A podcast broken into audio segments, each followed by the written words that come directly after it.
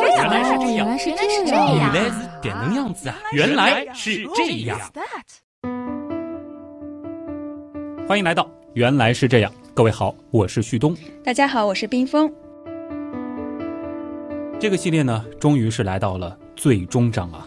那通过上一期节目呢，我们已经知道了新冠肺炎病毒感染我们的过程，也了解了机体抵抗病毒的方式。同时呢，通过第一期还有第二期的节目，我们也了解了关于呼吸生理学的一些重要的知识，以及病毒复制的基本机制。对，那么今天在以上这些知识的基础之上，我们就可以通过去了解病毒进入人体后完整连续的这一全过程，来思考并且理解这个疾病。对于一些重症患者来说，为什么如此来势汹汹，以及现有的一些治疗方法为何能有一定效果了？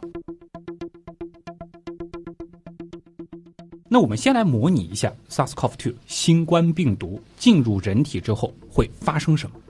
首先呢，这种病毒是经由呼吸道或者黏膜进入人体之后呢，应该会通过呼吸道或者是血液在身体里面漫游，寻找和它配对的锁，也就是我们之前提到的 ACE2 这个受体。对，按照这个受体的分布呢，它大概率会攻入肺泡二型上皮细胞。嗯，于是呢，在经过了潜伏期之后，我们的肺泡二型上皮细胞就会受到损伤。是的，而这种损伤呢，其实很快会被我们的免疫监视系统发现。于是，免疫系统就会立刻行动起来，开始作战。而对于我们的身体来说，这时候就会出现第一步的反应——炎症反应。在血液中的病毒会造成全身的炎症反应，也就是发热、头痛、全身酸痛、乏力等等。而在呼吸道中的病毒入侵肺泡二型上皮细胞之后啊，就会出现严重的炎症刺激症状。那是什么？就是咳嗽。哦，对，新冠肺炎的一个重要的信号就是干咳。你说对了，而且是干咳。嗯，至于发热和咳嗽会达到一个什么样的程度，这又大致取决于病毒在血液中和呼吸道中的量。比如说啊，有些患者病毒是从呼吸道直接向下蔓延的，这个时候呢，就很少会引起发热，主要表现就是咳嗽。而对于另一些患者，病毒呢可能是通过上呼吸道黏膜进入血液，再通过血液循环进入下呼吸道的，那这就会出现明显的发热症状。是这样，难怪这次新冠肺炎有些人就是不发热。对，那到这里啊，大家是否能够意识到，我们之所以会产生这样或者是那样的症状，其实从本质上来讲，并不是病毒直接导致的，而是我们身体对于病毒本身和病毒造成的破坏而做出的。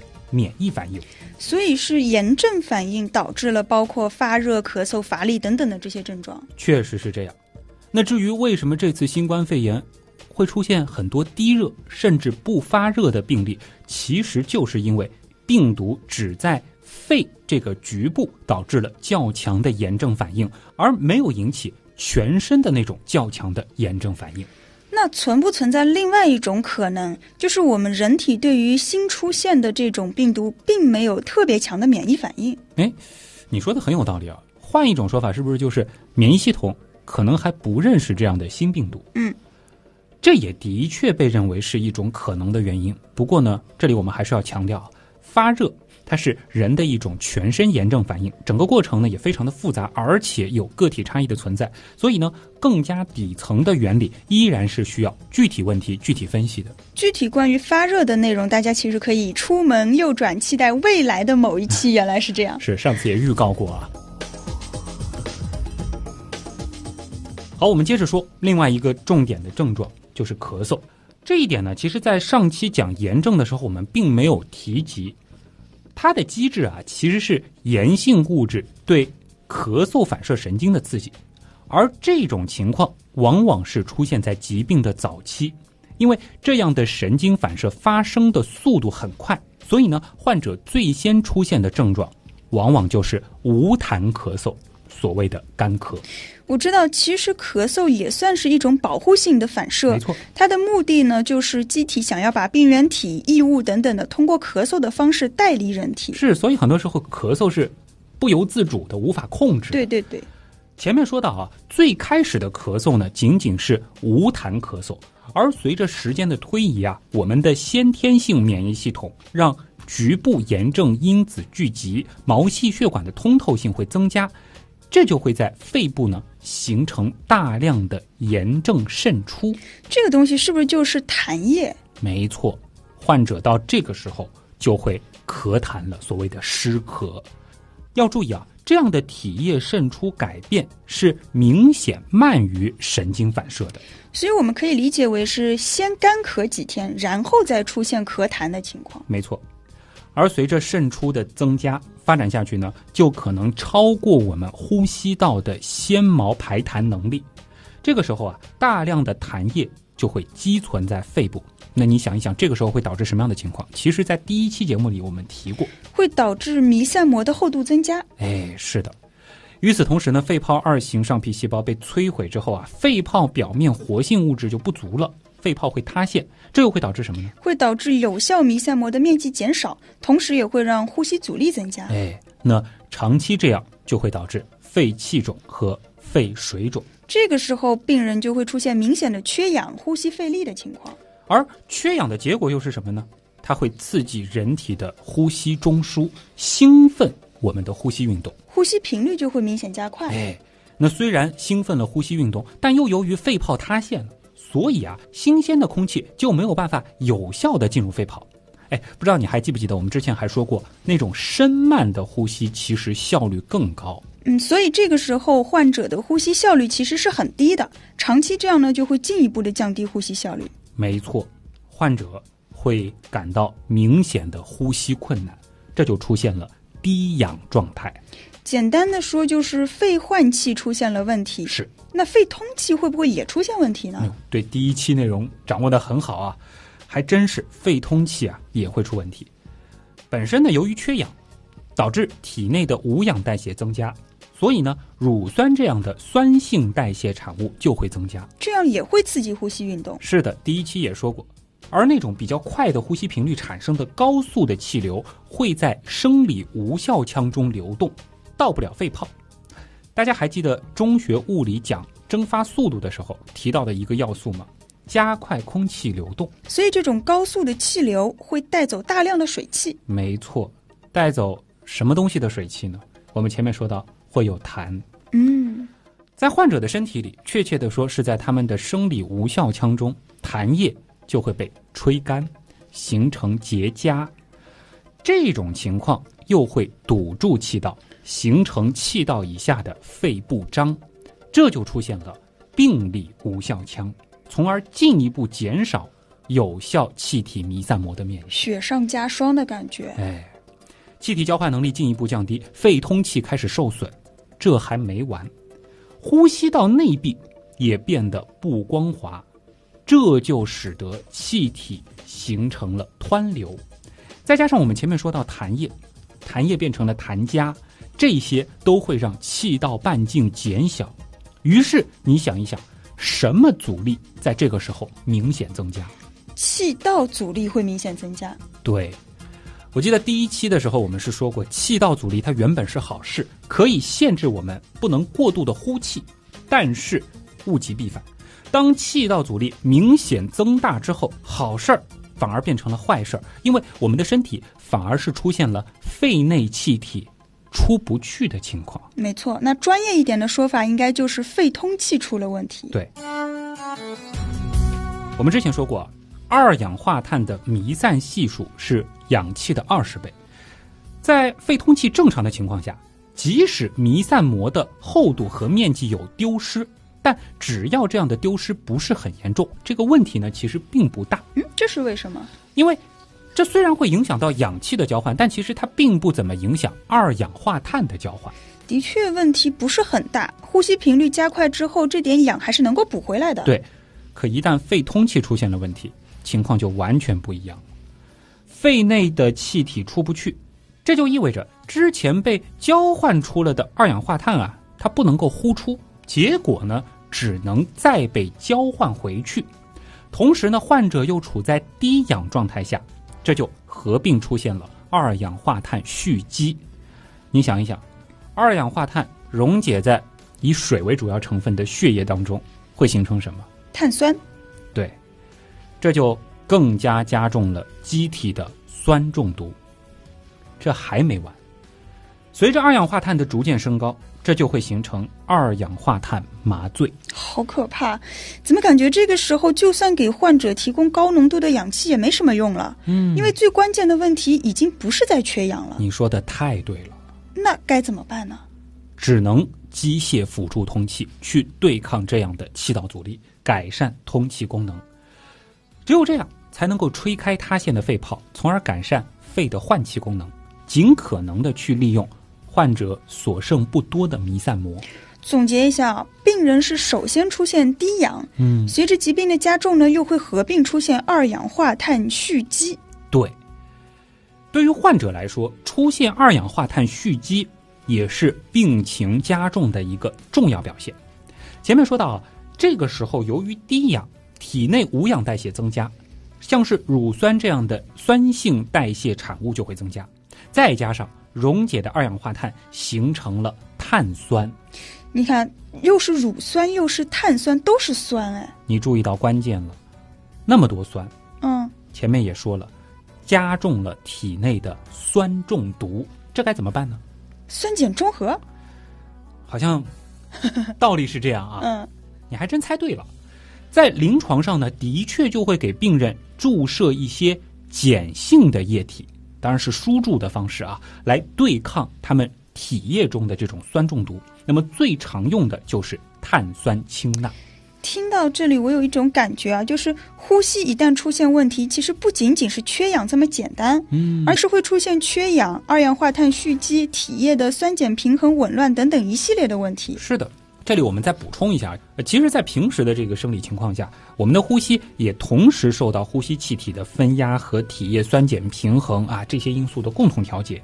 当然了，这些内容其实就有点深啊，它是涉及到机体对于呼吸运动调节的内容，而深入下去的话呢，这部分非常的复杂，要说明白和清楚，确实也比较困难。嗯嗯，这个大家都能够理解，毕竟我们也不是在上专业课，重点在了解。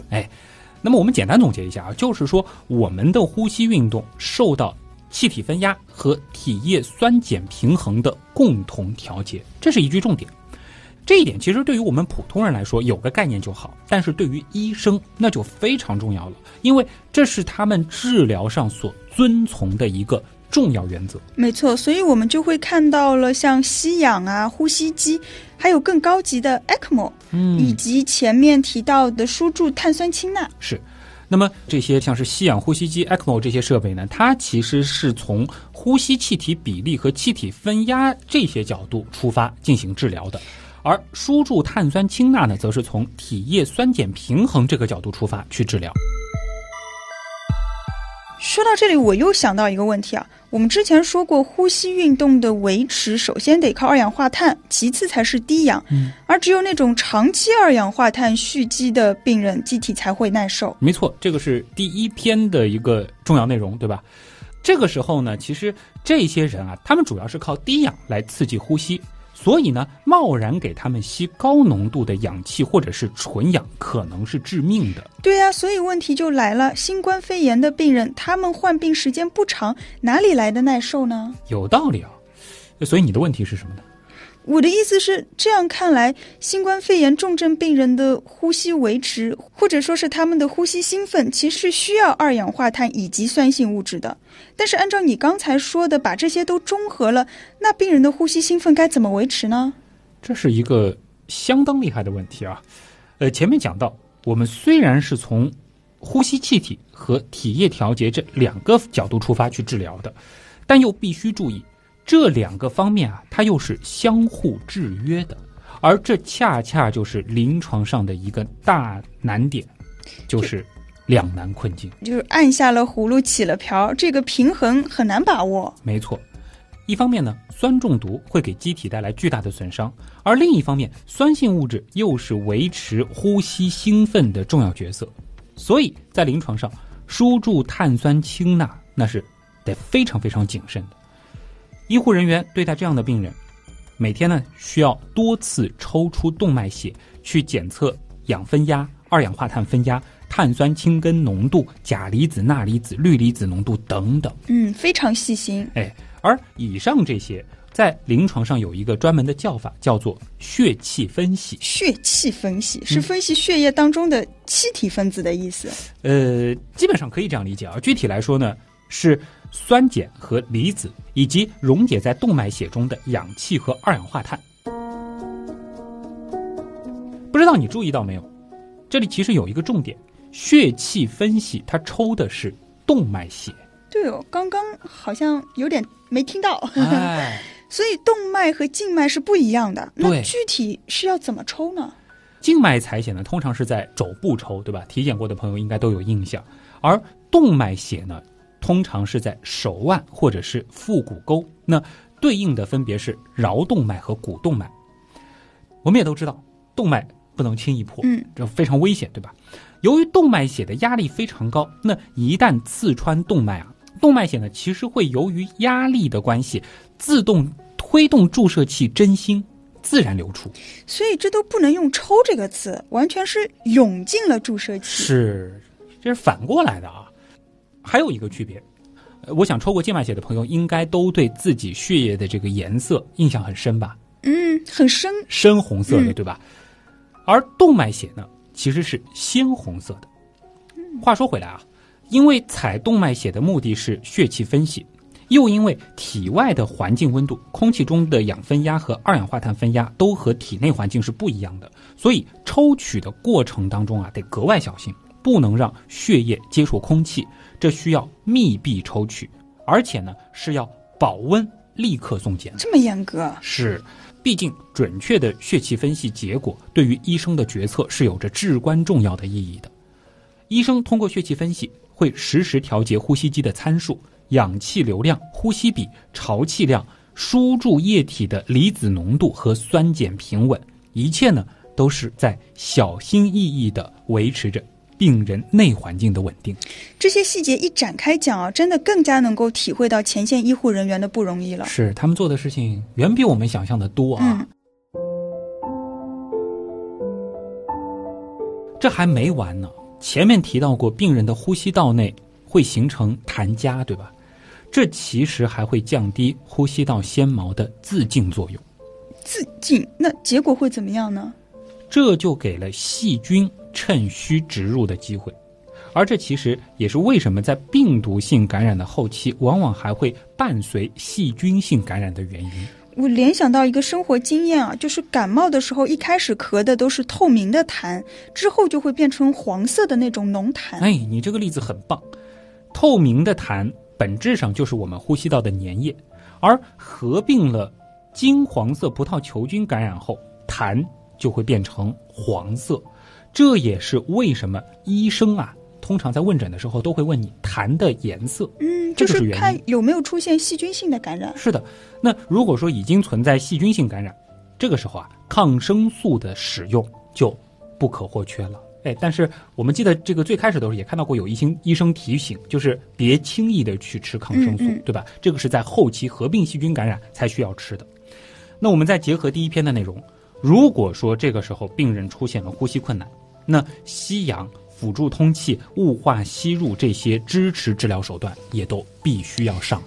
说到这里，我会有一种感觉啊，虽然刚刚说的呼吸运动调节，还有体液酸碱平衡之类的，其实我也并没有完全的都听懂，但大概我抓到一条中心思想，你说说。就是我们其实是在维持着一种平衡。嗯，在平时呢，我们自己的身体会去维持这样一种平衡，而一旦生病了，平衡被打破了，这就需要医生来帮助病人去尽量维持平衡了。嗯，但是你想，人体是多么复杂的一个精妙系统，完全靠外力、靠医生去维持，这真的是得小心翼翼啊，非常的困难。但是我们话又说回来啊，让这个平衡出现问题的始作俑者是谁呢？这个时候不能怪我们的免疫反应了，嗯，罪魁祸首就是病毒对还是病毒。细胞的破坏，以及继而引发的我们免疫系统的反应。嗯，但归根到底，罪魁祸首还是病毒。这个锅呢，自然不能让免疫系统来背啊。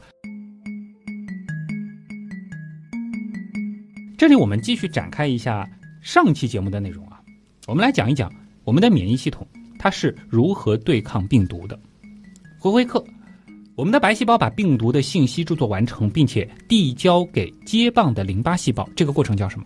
叫病毒抗原提取和传递。哎，小红花一朵接好啊。那么接棒的细胞分别是什么？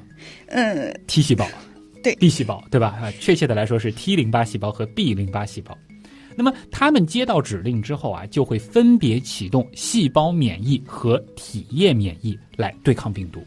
那 B 细胞呢？它会变成浆细胞，分泌抗体来中和细胞外的病毒，而细胞免疫会杀死被病毒感染的细胞。对，这就是我们免疫系统所做出的对抗病毒的努力。所以很多轻症的病人其实是可以自愈的。对，这就是免疫系统的作用嘛。免疫系统运转正常的话，或者说反应适当的话，那么理论上，多喝热水、多休息，它就能自愈。当然了。如果在未来还能出现有针对性的抗病毒特效药的话，那么病毒的复制量它更会大大减少，我们康复的速度会更快。不管怎么说，结果都是症状开始好转，疾病逐渐康复，这是非常理想的情况。但我们还是看到了很多轻症发展成重症的病例啊。嗯，这又是怎么回事呢？前面强调过啊，这都是建立在适当的免疫反应下的。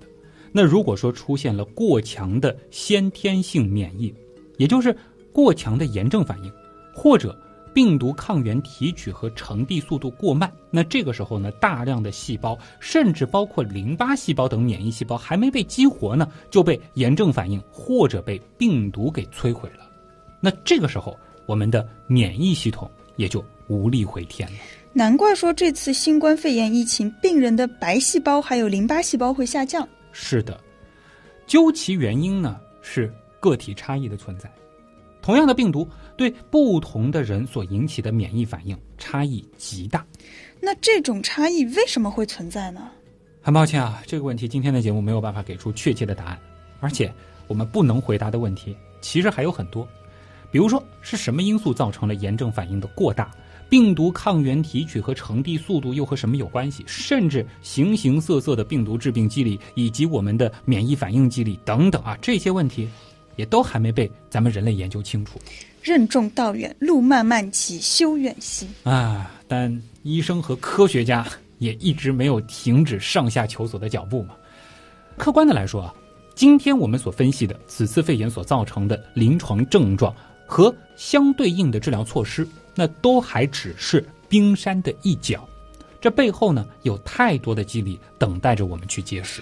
在这种时候啊，就是在科学严谨的前提之下，有效的经验还是非常宝贵的。哎，毕竟重症病人可等不起，对吧？嗯。而你提到的这些宝贵的经验啊，其实也汇总成了我们最近一直听到的新型冠状病毒感染的肺炎诊疗方案。嗯，现在已经是有第六版了，哎，好像很快第七版也要出来了。是的，说明我们对疾病的认识还有应对方法都是在不断的深入和改良。没错。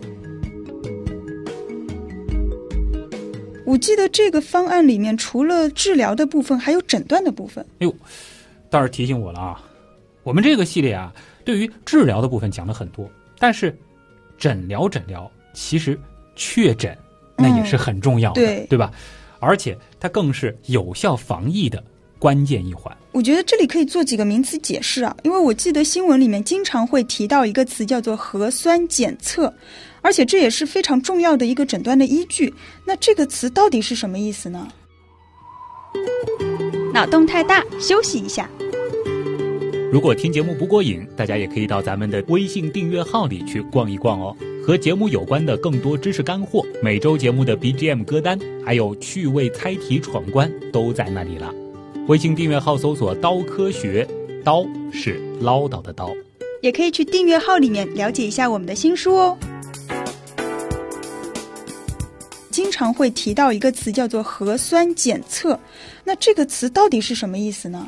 呃，核酸呢就是核糖核酸，比如说我们的 DNA 叫脱氧核糖核酸。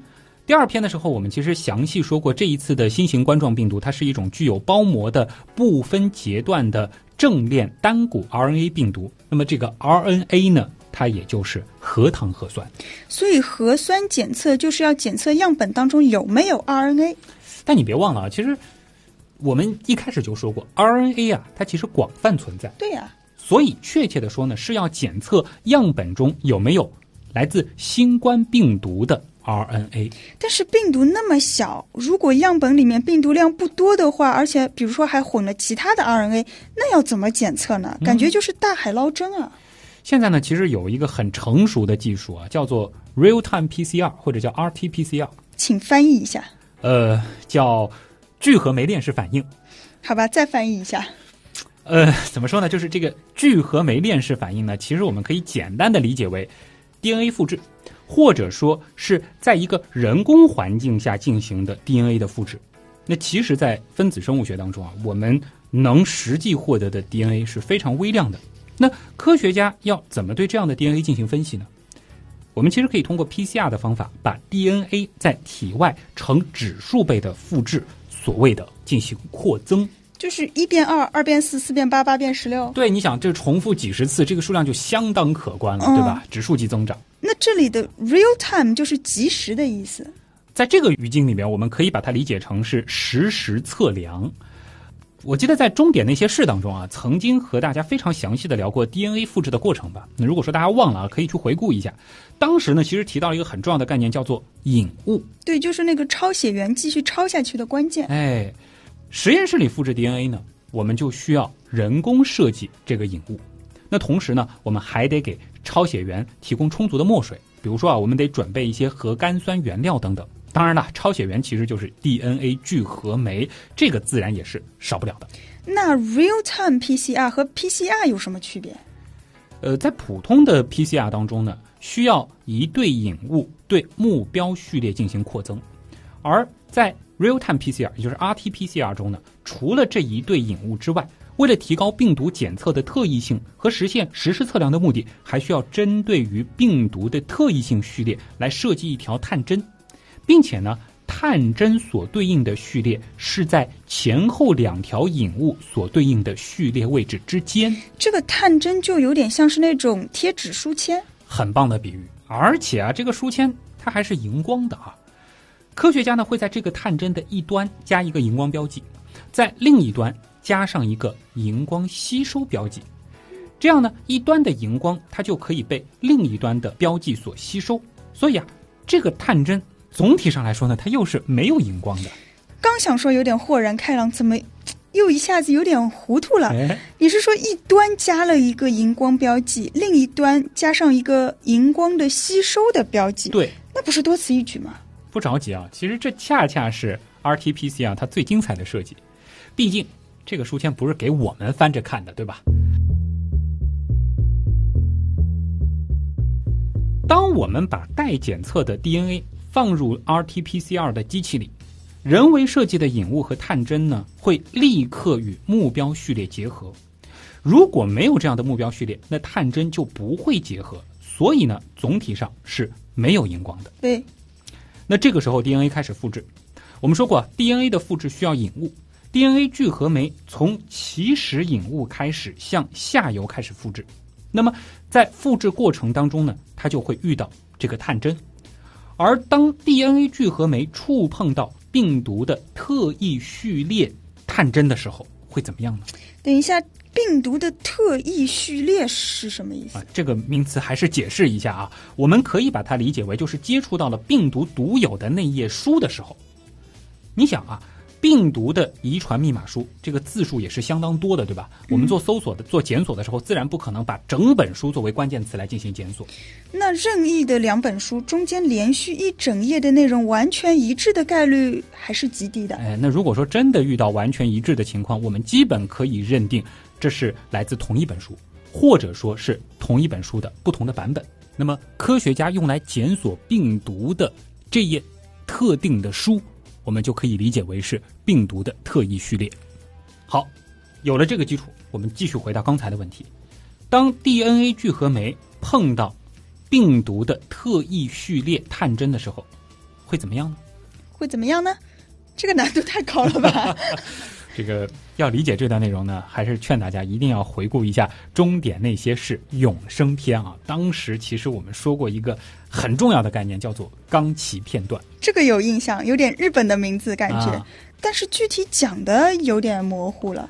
那我帮大家节约一下时间啊，这里再重复一下，钢琴片段呢可以理解为是 DNA 抄写员所抄写的一页，而引物则是告诉抄写员从什么地方开始复制合成 DNA。DNA 聚合酶在合成一个钢旗片段的最后，必然会触及到上一个钢旗片段的引物，而这个时候呢，引物会被立刻切除，继续补上新的 DNA，直到触及到上一个钢旗片段的第一个有意义 DNA，再把两个片段粘合在一起。所以在 real-time PCR 当中。DNA 聚合酶会误以为这个探针序列是下一段钢起片段的起始引物，对，而这样的所谓起始引物，也就是探针序列，会被立刻切除分解，这就是关键。这个病毒特异序列探针呐就被切除分解了。那这样一来，刚刚的那个荧光标记本来是相互抵消的，对吧？它的。发光和吸收标记就会被分离，所以就会产生荧光了。是的，real-time PCR 会实时测量被测量溶液的荧光强度，那我们就可以知道被检测的溶液里是不是存在病毒所对应的 DNA 片段了。而且我们在不断复制的过程当中，可以想象，荧光还会越来越强。嗯，所以就会一目了然。对。那说到这里啊，大家或许就能明白了。理论上说，时间越长，DNA 被复制的倍数越多，我们就可以更加灵敏的检测到病毒核酸了。难怪病毒核酸检测的时间都挺长的。哎，急不得啊！当然了，科学家也在尝试各种方法加速这个过程，比如说通过更加合理的设计引物和探针来提高检测效率。而一个更简单的提高效率的方法，则是让操作员们加班加点。这里其实也向他们道一声辛苦了啊！那顺便说一下，限制核酸检测规模的因素，除了操作人员、检测设备和试剂盒的产量之外呢，还有一个因素就是符合条件的负压实验室的数量其实是有限的。这个是什么意思？你想，毕竟检测的对象是病毒，我们自然要防止。检测实验室里的病毒外泄，对不对？嗯，对，这个可以理解。不过听到现在，我其实有一个很大的问号。之前不是一直说这次新冠肺炎病毒是 RNA 病毒嘛？嗯，但是你为什么一直在说 DNA 呢？你这个问题补的太重要了啊！前面忘记展开了。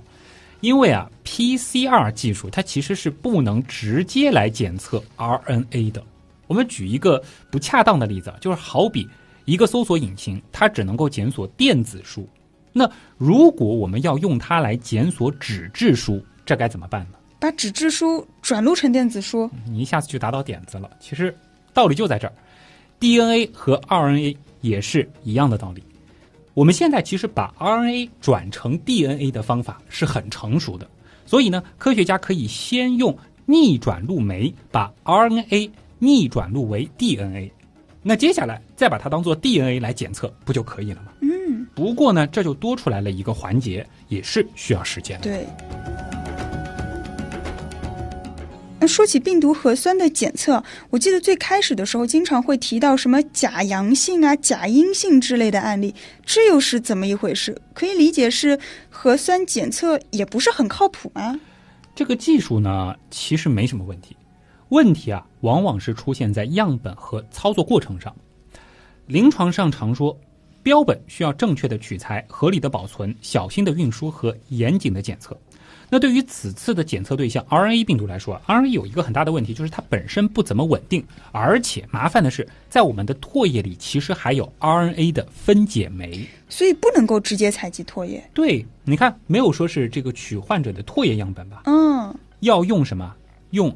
烟拭子对进行病毒的取材，对就取的过程其实不怎么舒服，对吧？嗯，具体来说呢，就是用一个长长的这个棉棒去擦拭病人咽部的黏膜，所以呢就很深。但这个只能用于获取上呼吸道的分泌物标本吧？啊，你说的很对，毕竟不可能直接插到这个肺里，对吧？这很可怕啊。呃，有些病人的病毒如果已经潜伏进了更加深的呼吸道深部的话，那就有可能没有被取到。或者啊，在取材的时候，不小心被唾液污染了，那 RNA 呢也有可能被立刻分解而不能检测到，甚至 RNA 病毒它本身变异了，也有可能。比如说啊，刚好变异的是我们用来检索的那页书，这怎么办呢？啊，这就有可能导致假阴性的发生了。那怎么办呢？导致假阴性呢，我们也是有一些对策的。比如说，我们可以通过优化引物的设计，尽量使用变异率低的区段来降低假阴性。比如说，一本书它一版再版，它可能某一页它永远是不会变的，这是这个作者最喜欢的那一段。那我们用这一段来检测。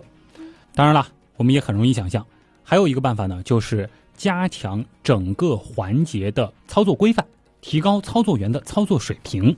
而随着试剂盒设计的不断优化，检测呢，它也会慢慢变得更加快捷、更加准确。这里你提到了阳性率、阴性率、假阳性率、假阴性率啊，其实呃涉及到关于检测的灵敏性和特异性呢，这个倒是一个很大的篇幅的内容，有机会我们再展开。但 是病毒在变，原样的挖坑永不变啊。好了，除了前面说到的这个 RT-PCR。现在呢，很多国家其实还在研发快速试剂盒。我相信这个丁峰也注意到这样子的新闻啊。这个时候呢，好像就说到了是希望能够用少量的血液甚至唾液样本来进行快速检测。对，就类似验孕棒或者艾滋病的快筛盒那样子的东西。我们前面都说到是，你想这个我们做核酸检测的时候要避免唾液，这个时候怎么又能用唾液或者是血液了呢？感觉有点矛盾，对吧？这个呢，我们有机会会和大家详细说啊。先来简单的谈一下，就是它的效率是更高的，操作呢也是更简便的，但是它的误检率啊也相对会更高。这是为什么呢？因为原理上它是根据。抗体去找抗原，或者说是根据抗原来找抗体这样的方式进行筛查，你会发现其实本质上和 RT-PCR 是完全不同的两个路径。它是需要样本当中有钥匙或者有钥匙套才可以。哎，就是这个思路啊。所以呢，如果病人体内它还没有生成抗体，或者说抗原的这个浓度不够，哎，这都有可能产生遗漏。这两种技术手段看起来并行使用是最理想的，一个可以用来快速的筛查，一个用来确诊。对，先筛掉一层，然后再挑这里面的重点对象进行最后的确认。嗯。好了，这期节目其实相对来说篇幅又变长了啊。最后再花一点时间吧，我们再和大家说一个重要的概念，叫自限性疾病。这个听到过啊，经常会听医生说起嘛。好像这次的新冠肺炎其实也算是自限性的疾病。对，那具体是什么意思？按照定义的话，自限性疾病一般是指病原体急性感染后，虽然出现明显的临床症状，但是这些症状持续时间不长。即使未经治疗，临床症状也会消失，不会对身体造成永久的损害，也不导致慢性感染。这种病都叫自限性疾病。记得在谈到普通感冒的时候，经常有一句话，就是吃药七天好，不吃药一周好。是的，很形象。这其实就是典型的自限性疾病。而吃药的意义呢，主要是在于缓解症状。还比如一些特殊的病毒感染。自身免疫性疾病等等，其实也属于自限性疾病范畴。那常见的自限性疾病呢，就包括了像是玫瑰糠疹、水痘、病毒性感冒、亚急性甲状腺炎、轮状病毒肠炎等等。自限性疾病之所以会自愈，是不是就是我们的免疫系统战胜了病原体？对我们前面其实已经谈到过了啊，那些轻症的患者。现在呢，大家应该就知道了，一开始出现明显的临床症状。也就是由于先天性免疫所产生的炎症反应，炎症反应过后，我们的白细胞寻找到病原体的特异信息之后呢，就传给了淋巴细胞，启动了适应性免疫反应。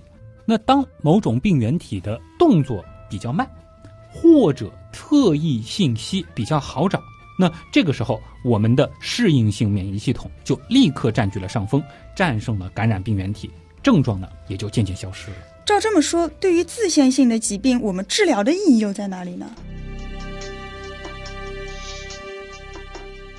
这是我们要重点讲的，那就是自限性疾病，它又不代表不需要治疗。这什么意思？因为我们的免疫系统并不是每次都会产生恰当的反应。之前和大家说过，针对这次新冠肺炎来说，病毒入侵人体之后呢，会造成较大的损伤。当机体面对这么大的损伤的时候，就可能产生过大的炎症反应。过大的炎症反应，哎，这会有很多很多的炎症因子，或者说是过多的炎症因子出现，而这些炎症因子则会激活过多的免疫细胞，被激活的过多的免疫细胞呢，又会继续分泌更多的炎症因子，闭环了，而且是恶性循环。没错，这就是可怕的炎症因子风暴。我们以前其实讲过台风，嗯这就是一个恶性循环，不断叠加，最后不可收拾。嗯，所以很多重症病人好像都是因为这样的炎症因子风暴而离世的。是的。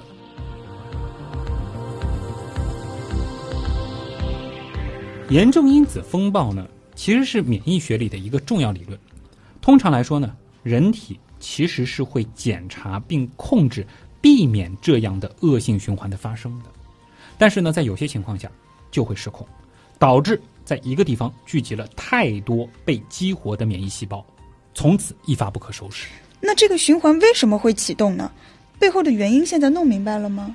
你其实应该能猜到答案吧？没有，对，好吧。目前的推测可能是由于免疫系统对新的高致病的病原体产生的过激反应，而炎症因子风暴可能会对身体组织和器官产生严重的损伤，这个是确定的。嗯，比如说，当它发生在肺部，过多的免疫细胞和组织液就可能会在肺部积聚，阻塞空气进出，并且导致死亡。我想起来第一篇提到的 ARDS，是的，这就是 ARDS 可能的一个原因。而这个时候呢，就需要药物治疗和支持治疗的介入了。这一部分又回到今天的开篇了。医生、护士需要用各种各样的方法去维持平衡，来帮助病人渡过难关。对，还有呢，就是我们在上期节目里提到过的抗炎药物的使用啊。那对于这样的不受控制的炎症因子风暴啊，首先要做的就是控制这样过激的炎症反应。而在这里呢，抗炎药物它就显得非常重要了。之前说到抗炎药物的时候，我记得有两种，一种呢是激素这样的载体类抗炎药，还有是像阿司匹林这样的非载体类抗炎药。你这个提醒其实非常重要啊。而谈到载体类抗炎药，也就是我们常说的像是激素的使用啊，在这一次的新冠肺炎的抗疫过程当中，其实大家在新闻当中可能也听到过。是，但是听说好像激素用时间长了会有严重的副作用。对，呃，这个背后的原因呢是这样的啊，就是糖皮质激素啊，它会抑制过激的免疫反应，但是呢，我们也要明白，激素它是广泛调控着我们身体的各项生命活动，这也就意味着大量的糖皮质激素呢，就可能会带来严重的副作用。嗯，那具体会产生什么样的作用呢？比如说啊，激素抑制的白细胞的吞噬作用，这就会导致大量的坏死组织不能被清除。这样一来啊，机体会用纤维组织替代这些坏死组织，久而久之呢，就形成了肺纤维化。又或者说，长时间使用糖皮质激素可能会导致患者远期的股骨头坏死、长期失眠、烦躁等等。嗯，没记错的话，这些应该都是当年非典留给我们的教训。是的，大家其实也可以去检索一下所谓的非典后遗症啊。好在这样子的教训呢，也在这一次抗击新冠肺炎的过程当中被大家及时的吸取了。没错。那说起来，药物的副作用可不可以理解成是因为药物的选择性作用不高？也就是说，吃了药物不仅会在我们想让它起作用的地方起作用，它也会在我们不想让它起作用的地方也起作用。哎，冰峰总结的非常好啊。那至于什么是药物的副作用，什么又是它的不良反应，这些具体的词儿，它之间又有什么样的区别？我们呢，其实又可以单说一期原样了啊。生命不息，挖坑不止。嗯，而对于这一次的新冠肺炎来说啊，重症率其实并没有当年的非典来的那么高，所以呢，对于医生来说，能不用激素尽量不用激素，小剂量、短疗程使用激素是成了治疗的指导原则，这就是为了避免重演非典的教训。而一切的一切呢，都是希望可以争取更多的时间，等待病人的适应性免疫稳定激活，或者抗病毒药物有效。一旦撑到了这个时候，症状呢就会开始好转。所以其实是治标不治本的治疗。但是很多时候，它有效。别小看这个所谓的治标不治本的治疗方式啊，如今在临床上啊，其实是有着越来越大的意义和越来越高的地位了。当然了，在基础医学层面，自然也不会停止进步的脚步。随着我们对于人体的各个生理过程研究的深入，也会不断涌现出新的理论和理念，进而影响到临床的各种手段，这就会发展出更加有效的医疗技术。所以要两条腿走路。对我们相信啊，这样不断向前的现代医学，也必然会让越来越多的病人因此而获得新生。当然，心存希望的同时，我们也依然需要保持理性，不要忘了，人类对于自己的研究还只是冰山一角。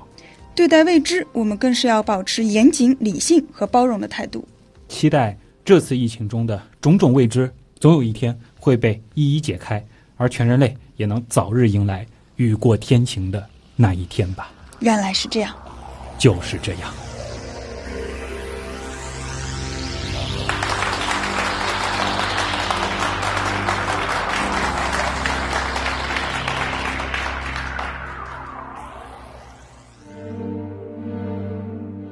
这个系列最开始准备好像是做两期啊，没想到一发不可收拾，做了四期。当然，更没想到的是，到了三月底了，在中国的疫情是基本控制住了，算平息了，但是全球却迎来了更强的一轮爆发。呃，这个时候，其实我们需要致敬的不仅仅是所有在这场疫情当中所努力过、付出过的我们中国的医务工作者，包括我们在节目当中其实也感谢过的那些科研人员。嗯，这个时候我们也得给全球的医护人员、科研人员，包括所有的抗疫工作者加油鼓劲啊！毕竟，只有等到全球的疫情都全部平息，我们所有人的生活才能够真正意义上的恢复到正轨。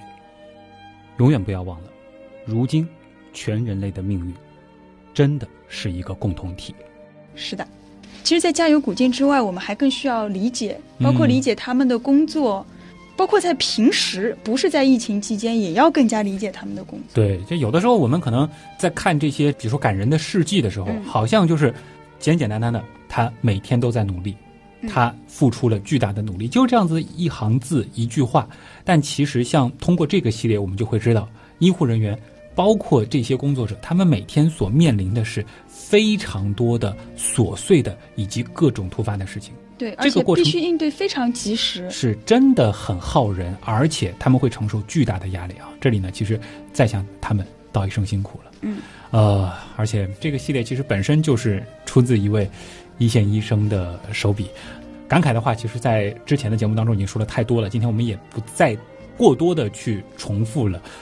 总之，就是希望，呃，理解万岁，疫情早日过去。嗯。